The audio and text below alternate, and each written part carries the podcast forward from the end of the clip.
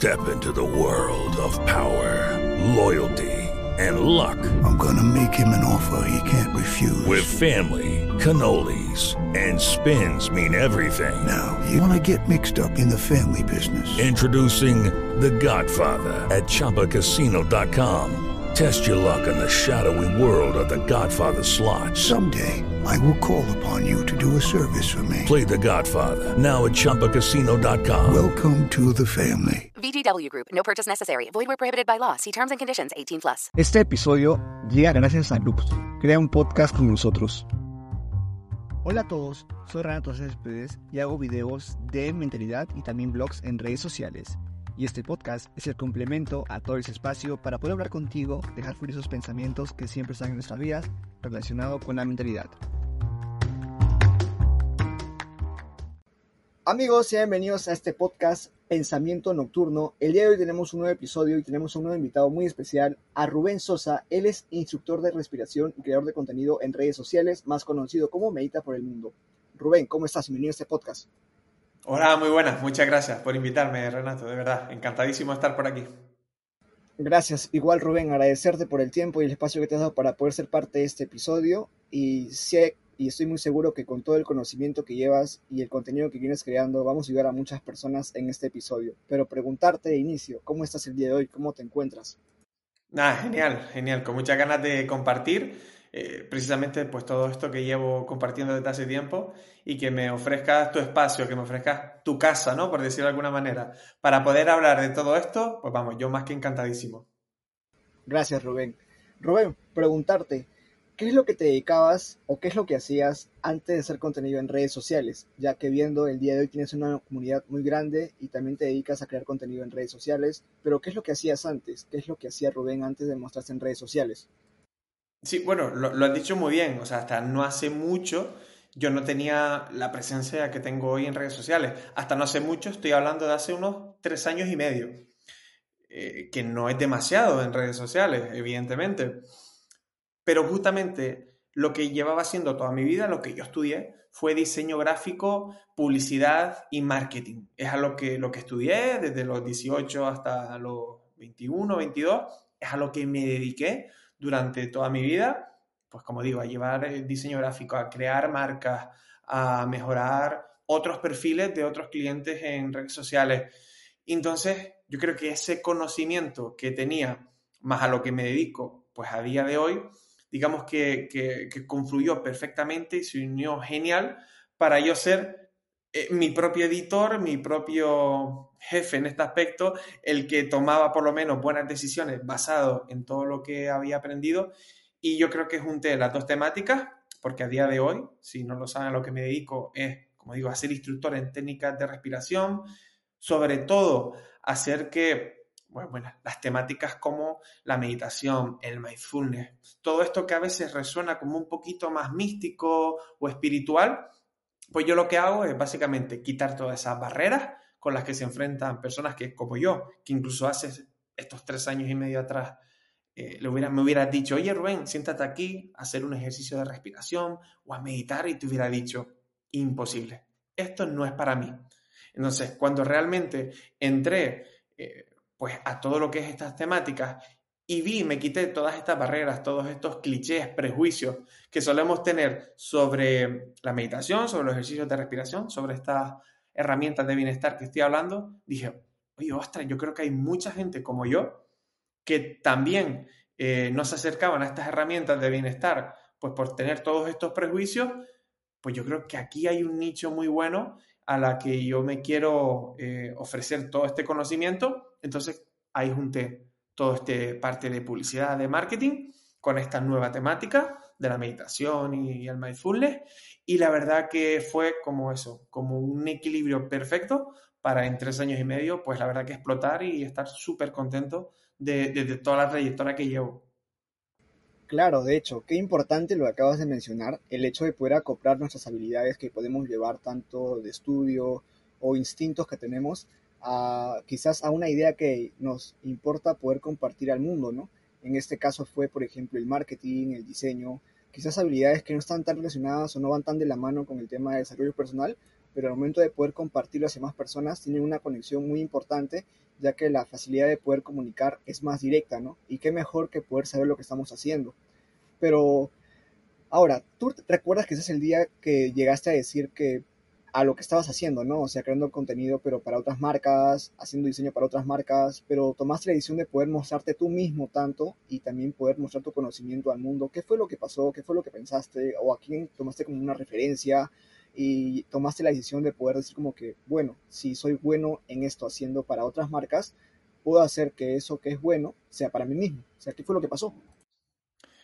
Claro, fíjate que yo llevaba bastante tiempo eh, teniendo como una sensación de, mm, eh, como que me, estaba desperdiciando. Es decir, bueno, si, si, hay gente que nos está escuchando, personas que se dedican precisamente al mundo del marketing y la publicidad, lo que suele haber muchas veces es que hay, eh, los clientes te dan como cortapisas, es decir, puedes ser muy creativo, puedes tener una idea genial, pero luego la comunicas, se la presentas al cliente y dices, oye, no, cámbiamela, corrígemela. y entonces eso primero, como creativo, te da mucha frustración eh, y decir, oye, tengo estas grandes ideas y no puedo utilizarlas bien, eh, pues por eso, precisamente porque hay clientes en los que a lo mejor no quieren ser pues tan agresivos o tan creativos o demás. Y entonces yo ya venía como, como un, un, tiempo teniendo como esta frustración de, por un lado, sentir que podía dar mucho más de mí, pero por otro lado, justamente en este ámbito, trabajando con clientes, pues no podía realmente pues expresar todo eso. Entonces, por ahí tenía esa primera idea.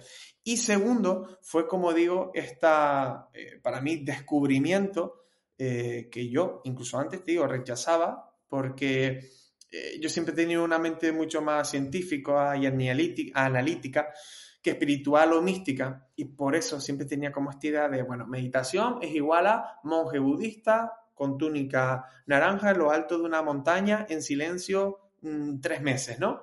Eh, todos estos prejuicios, bueno, que vemos en películas, que leemos en libros, pues para mí me lo terminaba rechazando también quizá esta corriente eh, incluso más yoguística, ¿no? De, del tema chakras y demás, pues a mí no me hacían que yo me acercaba a esto. Y fue realmente para mí un libro que, que me abrió mucho la mente, bueno, de hecho, dos libros, uno que se llama El sinsentido común, que es de Borja Vilaseca, que lo recomiendo muchísimo porque es un libro que si estás en ese momento de indecisión en tu vida, de que sientes que deberías hacer algo diferente, pero que no te lanzas, que sientes que el resto de personas, que amigos, que familiares, como que no está en la misma onda que tú. Bueno, lees este libro, El sinsentido común, y de repente dices, ostras, perdona, espérate, es que hay más personas que piensan como yo y que vemos la vida, incluso ya la parte un poquito más eh, hacia el ámbito profesional, diferente. O sea, que pueda haber un modo de no tener que trabajar para alguien, que pueda haber un modo de estos conocimientos que tengo, eh, pues poder yo valorarlos y sacarlos eh, y dárselo a los demás sin necesidad, como digo, al final de trabajar para alguien. Ese fue un primer libro que me abrió la mente, como digo, el Sin Sentido Común de Borja Vilaseca, y hubo un segundo libro que ahora está muy de moda el estoicismo, pero que yo eh, empecé a leerlo como hace unos cuatro años atrás, y fue un libro que se llama Cómo ser estoico, de Máximo Pigliusi, que es un filósofo eh, italiano que es profesor en una universidad de Nueva York, y escribió yo este libro, Cómo ser estoico. Y ahí, aparte de que la filosofía estoica eh, resonó muchísimo conmigo, hay un término que se llama prosoque el prosoque es el mindfulness de los estoicos. Y fíjate lo que te venía diciendo de que yo rechazaba toda esa parte más yoguística, más meditativa, más mística, y de repente descubrí que hay una forma de meditación que nada tiene que ver con eso. Los estoicos lo que hacían con este prosoque era fomentar, hacer ejercicios de atención plena. De repente, aislarse del mundo, irse eh, un poquito en soledad, en silencio, unos cuantos minutos al día y contemplar cómo, qué cosas buenas habían hecho en su día, qué cosas malas habían hecho y en qué podían mejorar. Y ahí fue cuando vi que esta temática era más amplia de lo que yo pensaba, que había una parte un poquito más científica. Ya luego me metí en temas de, neurocientíficos, de cómo la meditación sí que cambia la estructura del cerebro, de cómo mejora la concentración, de cómo mejora la creatividad. Y ahí a mí se me abrió un mundo enorme en el que, como digo, fue cuando me dio la clave de entre esas ganas que tenía como de, de hacer un proyecto propio, ¿no? Aparte, descubrí esta nueva temática que me estaba fascinando. Con estos conocimientos de marketing, publicidad y redes sociales, lo uní todo y fue como el punto que, que a mí me hizo decir, bueno, eh, yo creo que tengo todo lo que hay que tener para, pues para mejorar, para, para abrir un proyecto nuevo eh, en mi vida. Y sí es cierto que evidentemente nunca abandoné mi trabajo hasta no hace demasiado y fui eh, compartiendo el tiempo de mi trabajo. Yo trabajaba pues en una empresa, como digo, diseñador gráfico, y aparte generando este proyecto propio en paralelo. Por supuesto, fue un trabajo bastante duro hasta que, bueno, hasta que hace pues más o menos un año ya me pude dedicar directamente solo a este proyecto, pero eso sí que es verdad y lo tiene que saber mucha gente, que evidentemente no es un camino fácil, que tienes que renunciar a cosas para, para poder eh, hacer tu trabajo, al final traer un sueldo a casa, ¿no? Poder vivir y aparte el resto de horas que te, que te sobran, utilizarlas en, en crear este proyecto. Claro, qué importante lo que mencionas. O sea, eh, el hecho de poder pasar el proceso, ¿no? Y estar dispuesto a hacerlo, porque tienes esa idea clara de lo que tanto quieres hacer va a funcionar. Y también la importancia, ¿no? Y es muy obvio que a veces las personas que desconocen el tema, por ejemplo, de la meditación, eh, el chakra, y, lo ven muy complicado, ¿no? Lo ven como que algo muy, eh, como tú mencionas, ¿no? O sea, un templo, Buda, la montaña, silencio, y, que todo esté alineado para que se considere que está que bien. Pero en verdad como que a veces todo parte del punto personal, tanto de lo que busques y quieras aprender y también que tengas la idea que no hay una sola forma de hacerlo.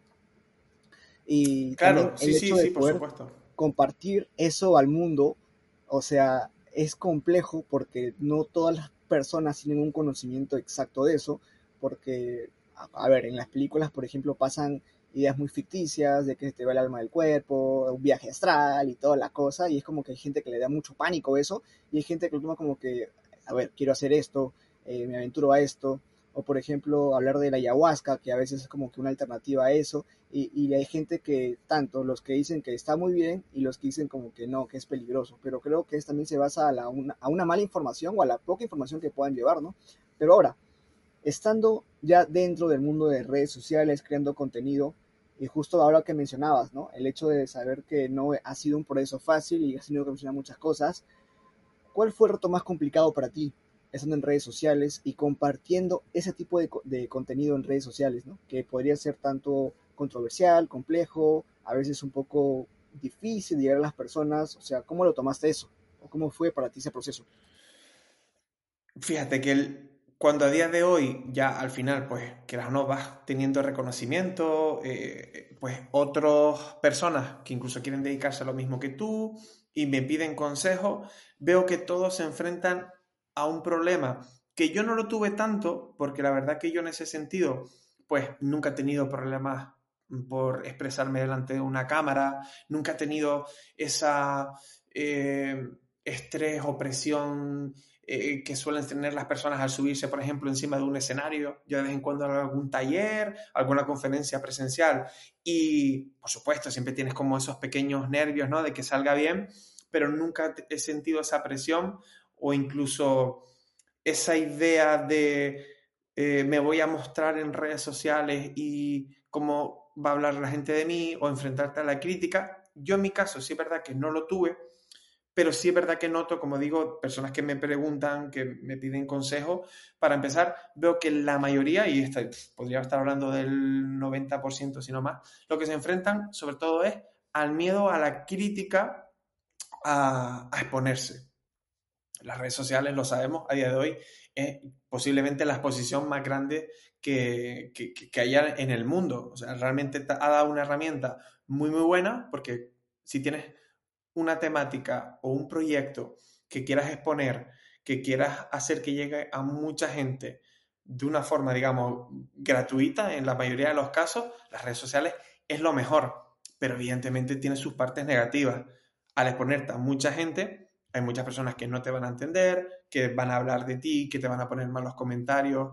Eh, Y lo que sobre todo veo, y ahí sí que quizá fue donde yo tuve mi, más la barrera, no era tanto qué podrían decir, opinar en redes sociales de mí al exponerme, más bien la gente cercana.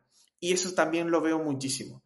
Porque claro, como te digo, yo al final nunca en mi vida me había dedicado a este tipo de temáticas. Yo nunca había meditado, nunca había hecho ejercicios de respiración, yo nunca me había apuntado a clases de yoga. Entonces las personas que me conocen, estoy hablando de familia, estoy hablando de, amigos, pues de toda la vida, eh, de repente eh, se enfrentan a una imagen de ti que no tenían y de repente te empiezan a preguntar, oye, ¿y por qué estás haciendo esto?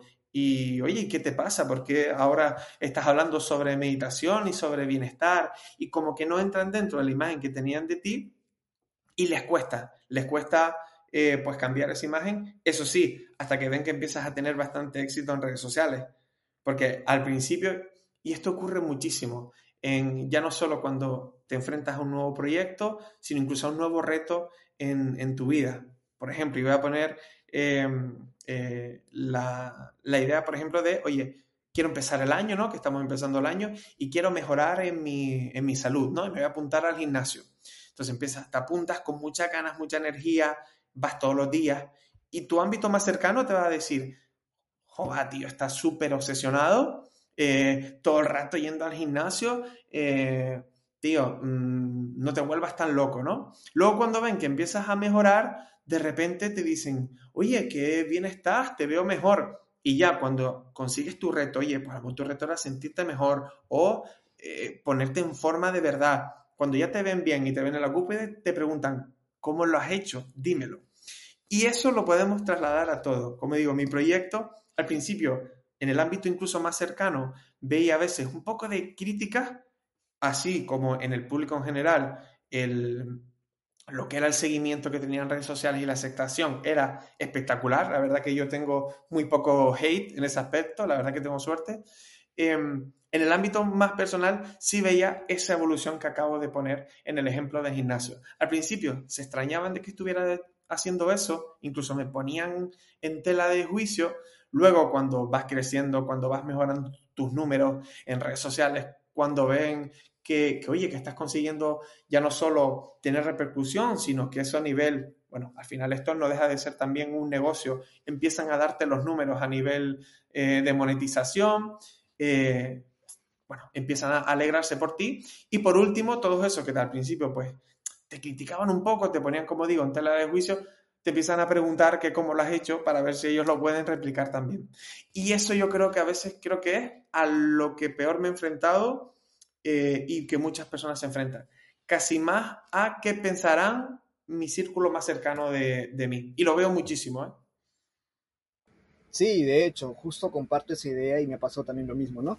Eh, pero yo siento igual que los primeros pasos son los pasos más complicados que uno tiene que dar cuando quiere hacer algo distinto, ya que te enfrentas a una realidad muy dispersa a lo que están acostumbrados, ¿no? Ejemplo, si en tu entorno nadie crea contenido y tú creas contenido, pues eres tú literal, o sea, rarito de todos, porque no haces lo que los demás hacen. Y, eso a veces como que te toman de punto, ¿no? O sea, como que haces videos en internet y te muestras, hablas sobre un tema, y ellos no lo hacen, por ejemplo, ¿no? Y es como que, ¿qué tiene este men? O sea, está mal de la cabeza, o, qué le pasa, pero cuando le va bien, o cuando ya tus números cambian, como tú mencionas, ya creces, eh, tienes una mejora, tanto en aprendizaje como tanto en redes sociales, eh, dicen como que, wow, sigue así, está bien, o sea, dale con todo, yo confío en ti, yo creí en ti, ¿no? O sea, como que se suben al barco recién, ¿no? Pero creo que lo importante es que hay una frase, ¿no? O sea, todos quieren ser parte del resultado, pero muy pocas personas están dispuestas a ser parte del proceso. Y es lo que pasa, ¿no? Que mucha gente apoya cuando uno ya lo logró, pero cuando uno no lo ha logrado, pues no todos se apoyan porque esperan a que lo logres. Pero es, creo que esa idea está mala, ¿no? Porque, o sea, si uno cuando inicia algo diferente, lo que tiene en mente es poder lograrlo, ¿no? Y, y, la idea está en que uno apoye desde el inicio, desde cero, no el después, porque el después simplemente es consecuencia, pero más bien el antes. Pero ahora, llegando a ese punto, ya creando contenido en redes sociales, ya comprando un contenido en redes sociales, que la gente sabe de ti en redes sociales, ¿qué es lo que le dirías al Rubén de antes, ¿no? Al Rubén que, por ejemplo, hacía diseños para empresas, para marcas, o que estaba trabajando en un lugar, no sé, remoto quizás, o presencial, con una rutina, ¿qué es lo que le dirías tú a ese Rubén, ¿no? O sea, quizás ya llegando a este punto, ¿Qué es lo que querías hacer, Rubén, a este punto de ahora? Pues mira, precisamente antes de empezar este podcast era eh, lo que estamos eh, hablando en, privado y lo volvería a repetir. Es decir, le, diría empieza ya. O sea, le diría cuanto antes empieces, mucho mejor, porque antes cometerás errores, antes te darás cuenta de los caminos que tienes que recorrer y los caminos que no. y al final, y es cierto, y esto es un sesgo que tenemos casi todos los seres humanos, y es que nos cuesta ver mucho el largo plazo. Nos cuesta ver eso muchísimo. Y entonces sí es cierto que entre antes empieza, pues eh, a día de hoy, en el punto en el que estoy, seguramente pues que estaría eh, pues mejor, pues ya sea en números, mejor en seguimiento, mejor en proyectos, eh, pues posiblemente, o sea, yo saqué en el 2022 un libro, que eso para mí fue una experiencia espectacular con una editorial, a lo mejor a día de hoy pues ya tendría dos libros o tres libros si hubiera empezado antes. Si es cierto, oye, que todo llega cuando tiene que llegar, al final los puntos se conectan y, ves el momento, pero bueno, yo desde mi perspectiva en el que sí que al final pues me atreví, saqué este proyecto adelante y ahí sigo, por supuesto, todos los días pues pensando, creciendo, eh, ideando nuevos, eh, pues como digo, nuevos proyectos. Eh, es cierto que estoy seguro de que hay muchas personas que llevan tiempo preparadas, que llevan tiempo con experiencia, que tienen mucho que decir eh, y que aportar a, su comunidad. Es cierto que si estás experto en un tema, eh, si tienes una profesión eh, en la que ya llevas tiempo y has conseguido, como digo, pues esa experiencia, estoy seguro que tienes un montón de cosas que aportar, aunque sea a un nicho pequeño de personas. Y les diría que esas personas que sienten que ya están preparadas, que no se pongan más excusas.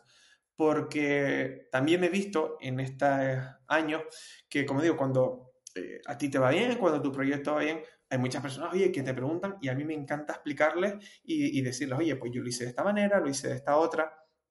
Y noto muchas veces el, síndrome del impostor, por un lado, que es esta idea de, no, espérate, no voy a empezar mi proyecto, mi idea o mi negocio o mi emprendimiento porque me falta un curso más, me falta un máster más, me falta eh, irme a este seminario y cuando eso lo haga, o sea, al final no terminan de ser excusas, al igual que el perfeccionismo también. Eh, muchas veces Conozco muchas personas que son sobre todo, porque, eh, como digo, yo hice diseño gráfico, pero vengo del mundo del arte, porque estudié incluso también bellas artes y demás, y sé que mucha gente, las conozco, que son unos artistas espectaculares, pero que les da miedo enseñar pues su arte pues, en, en, redes sociales, porque, bueno, si a lo mejor son pintores, uf, espera, es que este cuadro no tiene el tamaño suficiente, no es que este no está del todo bien, entonces muchas veces el, perfecciona, el perfeccionamismo, eh, o sea, ser tan perfecto o intentar serlo, no deja de ser también otra excusa para al final postergar ese momento de, empezar tu proyecto. Entonces yo le diría a Rubén de hace eh, tres años y medio, eh, empieza mm, todavía tres años antes, porque ya estabas preparado, pero te ponías excusas. Claro, claro. Sí, creo que pasa igual a muchas personas, ¿no? O sea, que esperan que se junten los planetas, no sé, que sea lunes al mediodía y que haga sol y, que reciban algo distinto, ¿no? Pero buscar el momento perfecto creo que no hay. O sea, momento perfecto o día perfecto no hay. O sea, si es que se va a esa idea de el momento perfecto, pues simplemente es cuando lo haces. O sea, cuando inicias de ya y, y todo sucede. Porque si no hay un primer paso, pues nunca hay un segundo. Así que todo parte de una decisión y la decisión se basa en poder hacerlo. Pero ahora, eh, para que nos puedas contar un poquito más sobre tu proyecto, ¿no? Que es Medita por el Mundo. O sea, llegaba una pregunta referente a uno de los temas que puede estar tocando, ¿no? ¿Cómo las personas o cómo aprendemos a respirar bien? Porque es un tema quizás que no muchas personas saben, ¿no? Pero en este caso, desde tu perspectiva y todo el conocimiento que llevas, ¿cómo aprendemos a poder respirar bien? Bueno, mira, te cuento y es lo, más curioso y una de las cosas malas que tiene el ser humano, y es que es el único animal que se olvida de cómo respirar bien. Y esto lo explico. Cuando nacemos, eh, desde que nos cortan el cordón umbilical, ¿no? Con nuestra madre, tomamos nuestro primer aliento. En ese momento se empiezan a llenar los pulmones de aire por primera vez, porque hasta ese momento el oxígeno y demás, todos nos alimentamos a través de este cordón umbilical. En esa primera eh, respiración, las respiraciones son perfectas. Son respiraciones que se hacen bien con el diafragma, más profundas, a un ritmo perfecto, siempre y cuando evidentemente no tengamos ningún problema no respiratorio. Pero un niño, un bebé, respira perfectamente por su nariz, sobre todo, porque de hecho hasta los seis meses eh, un bebé no puede respirar por la boca, le es imposible. Es hasta que no se empieza a desarrollar el aparato fonador, hasta que no baja la lengua eh, y demás, que no podemos respirar por la, por la boca. Y ahí es cuando empiezan los problemas. Eh, muchas veces, por la evolución del ser humano, muchas veces en vez de evolucionar, pues vamos hacia atrás, ¿no? Una dieta, por ejemplo, muy blanda, de no masticar bien, eh, también tener demasiado estrés en el día a día, eh, hace que los niños empiecen a respirar eh, pues por, la, por la boca. También últimamente están habiendo muchísimos problemas de asma, como digo, de rinitis, por muchas veces los, los ambientes pues están llenos de de polvo en los que vivimos o dentro de las ciudades, ¿no? Y se tapa la nariz. Y entonces los niños empiezan a respirar por la boca. Y no hay cosa peor que empezar a respirar por la boca porque esto se vuelve un, hábito malísimo. Si, como digo, no mastican bien los niños, no comen eh, productos que realmente eh, haya que, apretar bien la mandíbula. Eh, si encima empiezan a respirar por la boca, la, pues la mandíbula no se desarrolla como debería. Entonces, como no se desarrolla y no se ensancha hacia los lados, pues la mandíbula busca sitio por donde pueda. Y en vez de ensancharse hacia los lados, se ensancha hacia arriba. Si se ensancha hacia arriba, nuestras vías respiratorias, que creemos que solo nuestra nariz, ¿no? Lo que tiene que ver con la respiración, pero dentro de nuestro cráneo hay un montón de, vamos a llamarlo cuevitas, por, por todo lo que es nuestro, nuestro cráneo, los senos paranasales, que así se llaman, pues empiezan a taparse, empiezan a ser más estrechos. Entonces, cada vez vamos fomentando más una respiración por la boca en vez de por la nariz. Claro, posiblemente muchas personas estén diciendo, bueno, a ver, al final aquí no pasa nada, lo importante es respirar y mantenerme vivo. Bueno, yo aquí hago una analogía mucho con la comida. No lo mismo comer que comer bien. Es decir, tú puedes comer, comer muy, muy mal y te vas a mantener vivo. Eso sí, no quiere decir que estés comiendo buena comida. Pues ocurre igual con la respiración. No lo mismo respirar que respirar bien. Y respirar bien es por tu nariz. ¿Por qué? Porque la nariz tiene más de 30 funciones con la respiración. Hay unas respiratorias y otras que no, pero cumple más de 30 funciones. La boca, en cuanto a la respiración, no cumple ninguna función. Estas funciones de las que estoy hablando, hay algunas muy básicas. La nariz filtra el aire, lo humedece y lo calienta. Esto ya de entrada hace que llegue un aire de mayor eh, calidad a nuestros pulmones, que encima nuestro cuerpo se oxigene mejor, que los músculos respiratorios estén mejor optimizados. Esto es muy clave, por ejemplo, para los deportistas, que lo están implementando muchísimo, la respiración solo nasal. Entonces, la respiración, al hacer todo esto, ya hace que nuestro cuerpo esté más equilibrado eh, eh, con el pH. Si, saben que el cuerpo pues tiene un pH eh, que tiene que estar justamente en la mitad entre lo alcalino y lo ácido. Bueno, pues si respiras por la boca, el, el pH se vuelve más ácido. Bueno, esto hace una descompensación enorme porque incluso si respiras demasiado rápido, terminas teniendo alcalosis respiratorio. Bueno, hay un montón de cosas que no tenemos en cuenta que una respiración disfuncional nos puede eh, acarrear. Además, y esto por último, y aquí acabo, si encima le ponemos un elemento que a día de hoy creo que es el, el, vamos, diría que es la enfermedad del siglo XXI, que es el estrés,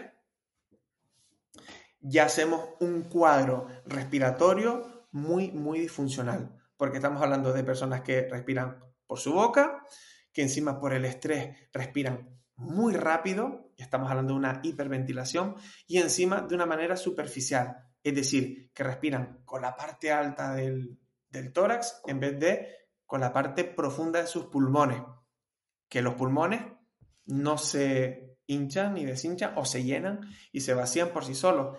es el diafragma, el principal músculo de la respiración. Los pulmones son el saco donde se acumula eh, el aire, pero es el diafragma, por eso es muy importante hacer una respiración profunda, la que saca el aire y la que hace que, que, lo llene. Pues ese es el cuadro de una persona que respira mal, una persona normalmente con estrés, una persona con malos hábitos desde pequeño y una persona con vías respiratorias estrechas, obstruidas. Hermano, qué interesante, ¿eh? Justo este, forma personal, ese tipo de información no lo manejo tan bien, ni tampoco había escuchado por otros lados, pero qué bien por parte tuya, tanto como creador de contenido, que puedas compartir ese tipo de conocimientos a las personas, porque igual, este, hay muchas personas que siempre buscan mejorar, pero no hay quien muestre ese contenido, ¿no? O sea, no hay tantas personas que están dispuestas tanto a aprender como a compartir ese tipo de contenido en redes sociales. Y qué bien, de forma personal te felicito, hermano, me parece bien ese tipo de contenido que vienes mostrando en redes sociales. Y considerablemente, o sea, ya he aprendido la forma en la cual una persona debería de respirar bien.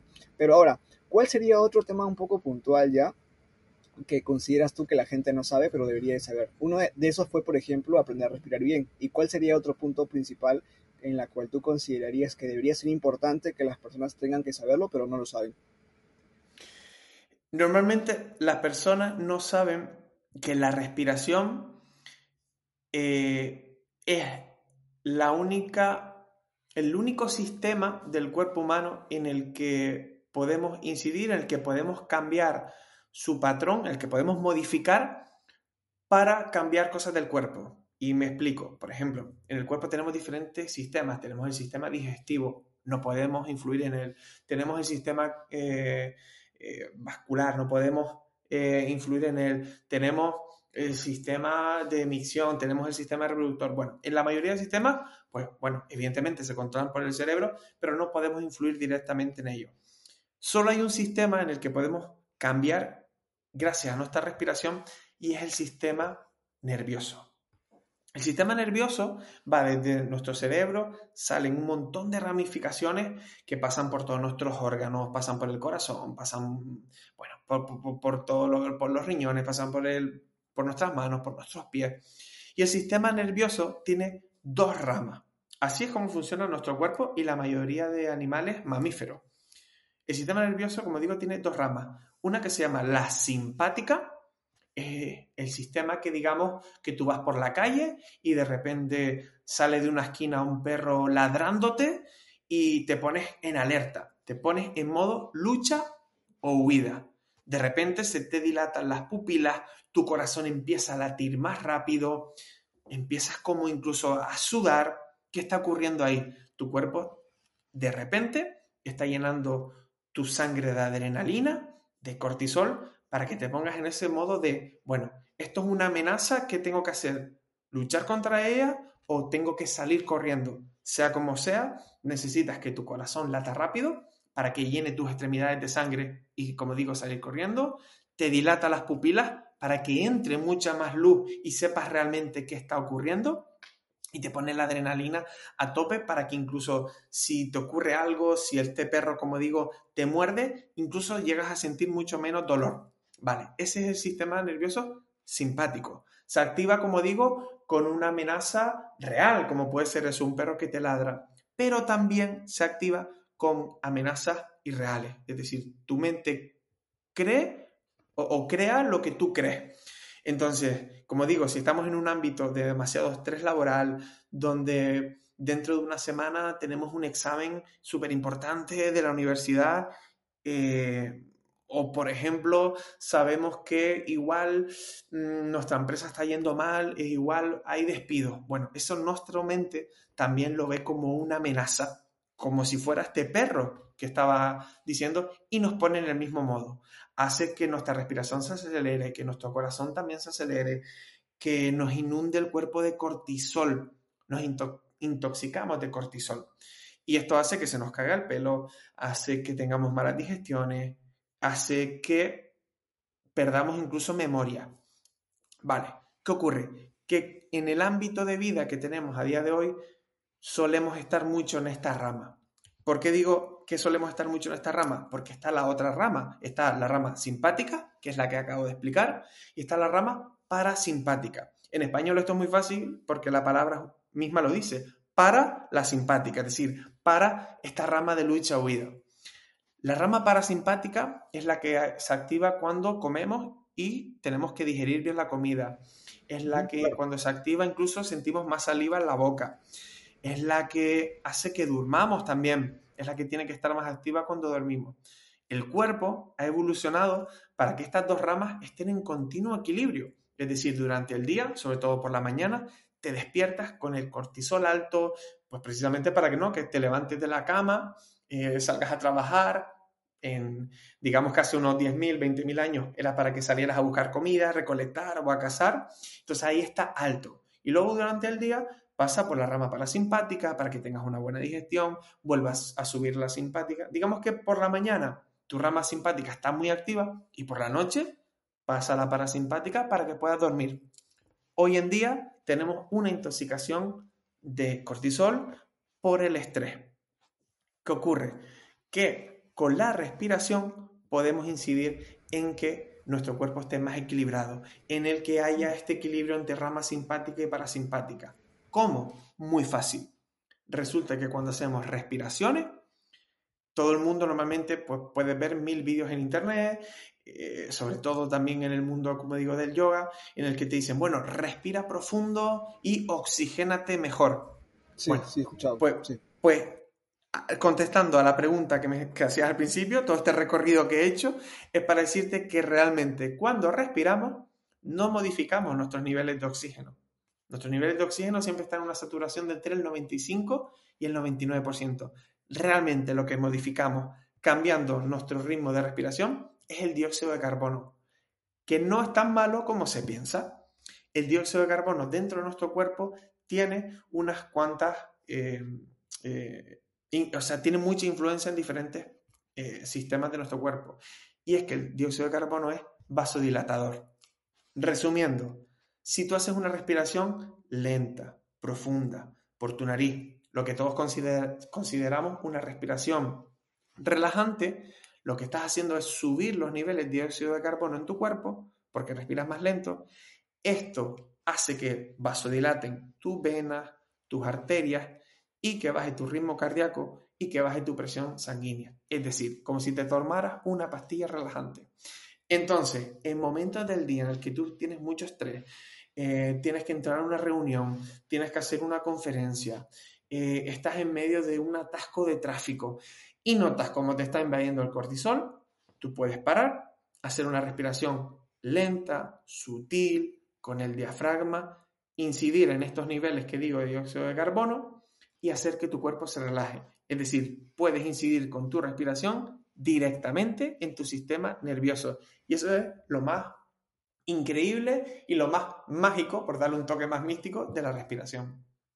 Claro, de hecho, igual considero que es un mundo bien extenso, ¿no? Porque a veces pensamos que respirar simplemente es poder este, entrar aire, pero eso es de afuera, ¿no? Pero hacia adentro considero yo que ahí es donde sucede la magia, ¿no? O sea, todo ese camino que sucede dentro del cuerpo, hacia dónde va, hacia dónde tiene que ir, hacia dónde no va. Y todos esos conceptos igual considero que la gran mayoría de gente no sabe porque siento que la respiración se ha tomado como algo muy a la ligera y como algo demasiado básico en poder decir como que, como decías, ¿no? Respiras y, y salgo, o sea, ahí está. Pero considero yo así como que el hecho de poder ver, hablar, pensar, sentir, o sea, tiene sus partes, el hecho también de respirar tiene sus partes, secuencias, procesos, y no nos hemos adentrado tanto a eso, ¿no? Pero ahora, llegados a ese punto, y con toda esa información que nos acabas de compartir, ¿cuál sería tu mayor consejo, tanto de forma personal, hacia las personas jóvenes en la actualidad? O sea, gente que, por ejemplo, eh, sabe algo, pero tiene miedo en poder compartir esa información al mundo, gente que, por ejemplo, se considera bueno en algo, pero no sabe cómo compartir eso al mundo, ejemplo, o sea, ¿cuál sería tu mayor consejo tanto de ti, Rubén, hacia ellos? Mira, yo lo primero que daría, sobre todo si me estás hablando de ese perfil de personas jóvenes, es que se tomaran eh, dos, tres años en formarse en una temática que les gustara mucho. Igual, ya estamos hablando a lo mejor de una persona que lo tiene, es decir, que igual pues ha terminado una carrera universitaria o igual ha terminado sus estudios o es muy profesional en algo, aún así, que después de eso consiga mucha experiencia en ese ámbito, que se forme mucho y una vez tengas todos esos conocimientos que no tienen otras personas, es el momento de que los preses y, y lo muestres a los demás si verdaderamente pues lo quieres hacer. Porque también te digo que a veces parece que todos tenemos que estar en redes sociales hablando y, y, mostrando lo que queremos hacer y hay muchas personas que no, oye, que están genial eh, con su trabajo o tienen incluso su empresa, su emprendimiento que no tiene nada que ver con redes sociales. Aún así, a día de hoy y como está montado, creo que el mundo y el, y el sistema en general, creo que a cualquier emprendimiento, cualquier proyecto, cualquier idea que tenga, tener unas redes sociales te va a venir muy bien. Si, por supuesto, cuidas el mensaje y sabes lo que dices. Pero yo, una persona joven, lo que le diría es eso. Primero, sí o sí, fórmate mucho en un tema. Y después, cuando ya sepas exactamente qué puedes aportar a tu ámbito, a tu temática, a tu mercado, que sea diferente, ese es el momento de expresarlo. ¿Cómo? Pues a lo mejor es con conferencias, a lo mejor es con vídeos en YouTube, a lo mejor es pues, en, en Instagram, en Facebook y demás. Eso es súper importante porque ponerte delante de una cámara, hablar de lo que está hablando todo el mundo o intentar eh, volver a repetir o copiar la misma fórmula que está haciendo los demás, normalmente no suele ir muy bien. Y por supuesto, y de nuevo repito, empezar. Estoy seguro de que el primer podcast que grabaste tú o el primer vídeo que, que hice yo, si fuéramos y lo viéramos, es muy posible que nos daría vergüenza. Y eso es lo que nos tiene que dar, porque significa que a día de hoy estamos en un punto mucho mejor que, en aquel momento. El primer vídeo que hagas no va a estar bien, no va a estar bien iluminado, no va a estar bien grabado. El primer eh, mensaje que quieras darnos va a estar bien estructurado, por supuesto. Pero precisamente al ir haciendo, ir repitiendo y ese eh, concepto que me encanta que se llama Kaizen, que es mejora constante, que es un concepto japonés de eh, la filosofía Kaizen, mejora constante, es que cuando, por ejemplo, grabes este vídeo y, te veas, digas, oye, ¿cómo puedo mejorarlo? Oye, pues ahora el sonido. Y haces el siguiente, oye, ¿cómo puedo mejorar este? Oye, pues el vídeo, el, la iluminación, el mensaje, decirlo más fácil, pues eso es lo que se llama mejora constante y, como te digo, empezar. Empezar y, saber que nunca lo vas a hacer perfecto al principio, así que hay que, lanzarse si realmente es lo que, lo que quieres. Y si sientes que realmente tienes algo que decir y tienes los conocimientos ya y la experiencia para decirlo, mm, claro. que, que no hay un momento mejor que este.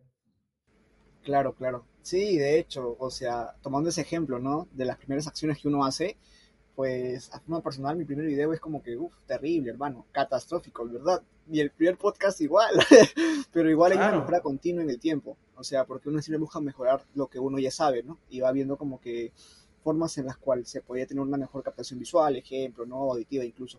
Pero ahora, ¿cuál consideras tú que es la frase que tanto si lo ves o lo escuchas, eh, sientas que te identifique mucho e incluso te ponga quizás un poco más productivo, motivado, quizás si, si lo vemos así, o sea, ¿cuál es esa frase? Más que una frase, es un concepto y precisamente viene de la filosofía estoica, que estábamos hablando al principio, y es memento mori. Memento mori eh, viene del latín y significa recuerda que morirás. Pero también hay una segunda parte de este concepto que mucha gente se olvida, y es que la frase completa es memento mori eh, memento vivere. Es decir, recuerda que vas a morir, pero acuérdate de que estás vivo.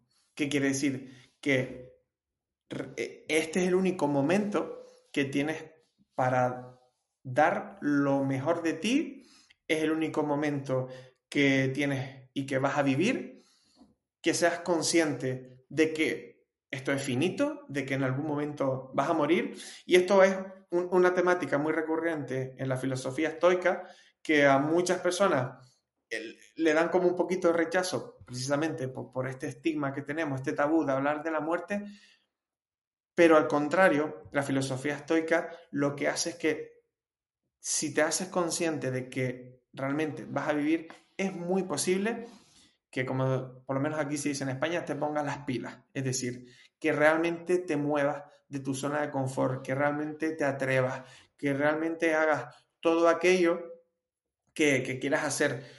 Porque incluso, y, ya esto lo puedo también dar una recomendación de libro, eh, que es un libro que no recuerdo bien el nombre, pero es las cinco cosas que todo el mundo eh, se, eh, se, arrepiente de no haber hecho en su, en su vida. Creo que la autora era una enfermera, se llama Brian Ware, y, en este libro, esta autora, esta enfermera, estuvo mucho tiempo trabajando en, en la, en la UCI, en paliativos, ¿no? En el hospital, gente que, que, al final estaba a punto de morirse. Y esta enfermera iba preguntando a las diferentes personas eh, que, que, se arrepentían. Y entonces ella se dio cuenta que habían cinco cosas que, que siempre se repetían y de las que siempre se arrepentían. Y la número uno de prácticamente todo el mundo era no haber vivido y haber hecho lo que realmente sentía que tenía que haber hecho. Es decir, al final estamos en una vida en la que te dicen, bueno, toca primero estudiar, luego conseguir un trabajo que te dé para toda la vida, luego pues cásate, luego ten hijos, luego hipotécate y hasta que te mueras. Pero a lo mejor tú llevas toda la vida sintiendo que ese no es tu camino, pero como socialmente estaba establecido así, pues lo hiciste. Y cuando llega al final de tu vida te arrepientes. Y resulta que ese era uno de los arrepentimientos más grandes. El sentir que no había vivido la vida que yo quería. Y eso a la gente, a las personas que tienen, como yo tuve hace tiempo, como esa idea en la cabeza de, creo que me siento desperdiciado, creo que puedo crear algo diferente o por lo menos quiero tener ganas de, intentarlo, eh, creo que es una idea que, o una frase ¿no? que, te puede eh, llegar un poco más al alma, por así decirlo, y realmente hacer que te muevas de, tu zona de, confort. Sí, de hecho. Bueno, Rubén, hasta este punto ha sido una muy buena conversación. En verdad me gustaría que puedas dejar tus redes sociales para que así más personas que lleguen a este punto de este episodio puedan seguirte y consumir tu contenido. Y qué mejor que aprender de ti, ¿no? De toda la información que vienes compartiendo. Sí, claro. Bueno, o sea, por supuesto, eh, mi, mi, proyecto, como decía, se llama Medita por el Mundo medita por el mundo y sobre todo donde más genero contenido es en, Instagram. Si me siguen en Instagram o incluso en Facebook, también estoy en TikTok, pero si me siguen en, Instagram, a partir de ahí, pues pueden ir viendo pues por eh, todo lo que tengo, todo aparte del libro que te comentaba, eh, el curso online donde enseño realmente a respirar bien de manera funcional, un curso que, que lleva funcionando ya pues un año y medio y encanta muchísimo, a las personas les le gusta muchísimo todo el proceso y toda la metodología que hay dentro de, ese curso porque es muy fácil de seguir, muy bien explicado. Las personas se sorprenden muchísimo de repente de escuchar pues muchas de estas cosas que he comentado hoy aquí, pero evidentemente pues eh, en una temática más amplia. Y como digo, Medita por el Mundo en Instagram me pueden encontrar. Que listo, ahí tienen sus redes sociales para que puedan seguir a Rubén mediante Medita por el Mundo. Bueno, Rubén, otra vez agradecerte por este espacio que te has dado y también el tiempo para ser parte de este episodio. Estoy más que seguro que este podcast o este episodio ayudará a muchas personas. De hecho que sí. No sé si tienes algún tipo de mensaje como mensaje final para acabar este, este episodio. Bueno, decirte que muchísimas gracias, por supuesto, por invitarme a este espacio. Eh, espero, como tú dices, que, que, algo, algún concepto de lo que he dicho le sirva a alguien, pues, para despertar, para salir de este camino, que algunos de a lo mejor de los libros, como digo, que, que me sirvieron a mí para, para, iniciar este camino, pues que igual le echen un vistazo y, y les ayude. Y, y, pues mira, eh, de nuevo repetir el mismo concepto que yo creo que me lo terminaré tatuando, como digo, que es memento mori, memento vivere no existe otro lugar mejor ni un momento más perfecto que este para hacer lo que sientas que debes hacer. Claro, de hecho que sí. Y bueno, igual este es su primer episodio en este podcast y espero que no sea solamente el primero. Eh, y espero igual tenemos oportunidades para poder grabar juntos y hablar justo sobre otros temas que también serían muy importantes poder conversarlos o compartirlos, ¿no? Pues sí, nada, por supuesto, un placer y en cuanto me invites de nuevo, por aquí estaré. Listo, Rubén, cuídate mucho, un abrazo, saludos, Un abrazo y fuerzas. Bueno amigos, con eso damos por terminado este episodio, pero antes invitarte a las redes sociales como Renato Céspedes, donde podrás encontrar contenido de desarrollo personal. Hello, it is Ryan, and I was on a flight the other day playing one of my favorite social spin slot games on ChumbaCasino.com. I looked over the person sitting next to me, and you know what they were doing? They were also playing Chumba Casino. Coincidence? I think not. Everybody's loving having fun with it. Chumba Casino is home to hundreds of casino-style games that you can play for free anytime, anywhere even at 30,000 feet. So sign up now at ChumbaCasino.com to claim your free welcome bonus. That's ChumbaCasino.com and live the Chumba life. No purchase necessary. BGW. Void were prohibited by law. See terms and conditions. 18 plus. Sería genial que te puedas suscribir y también puedas compartir este episodio para así poder ayudar a más personas. Así que nos vemos en un próximo episodio. Hey guys, it is Ryan. I'm not sure if you know this about me, but I'm a bit of a fun fanatic when I can. I like to work, but I like fun too. It's a thing. And now the truth is out there. I can tell you about my favorite place to have fun. Chumba Casino. They have hundreds of social casino style games to choose from with new games released each week. You can play for free anytime, anywhere and each day brings a new chance to collect daily bonuses. So join me in the fun. Sign up now at ChumbaCasino.com. No purchase necessary. BGW. Void were prohibited by law. See terms and conditions. 18 plus. With the Lucky Land Slots, you can get lucky just about anywhere. This is your captain speaking. Uh, we've got clear runway and the weather's fine, but we're just going to circle up here a while and uh, get lucky. No, no, nothing like that. It's just these cash prizes add up quick. So I suggest you sit back, keep your tray table upright, and start getting lucky. Play for free at LuckyLandSlots.com. Are you feeling lucky? No purchase necessary. Void where prohibited by law. 18 plus terms and conditions apply. See website for details. En Sherwin Williams somos tu compa, tu pana, tu socio, pero sobre todo somos tu aliado, con más de 6.000 representantes para atenderte en tu idioma y beneficios para contratistas que encontrarás en aliadopro.com. En Sherwin Williams somos el aliado del PRO.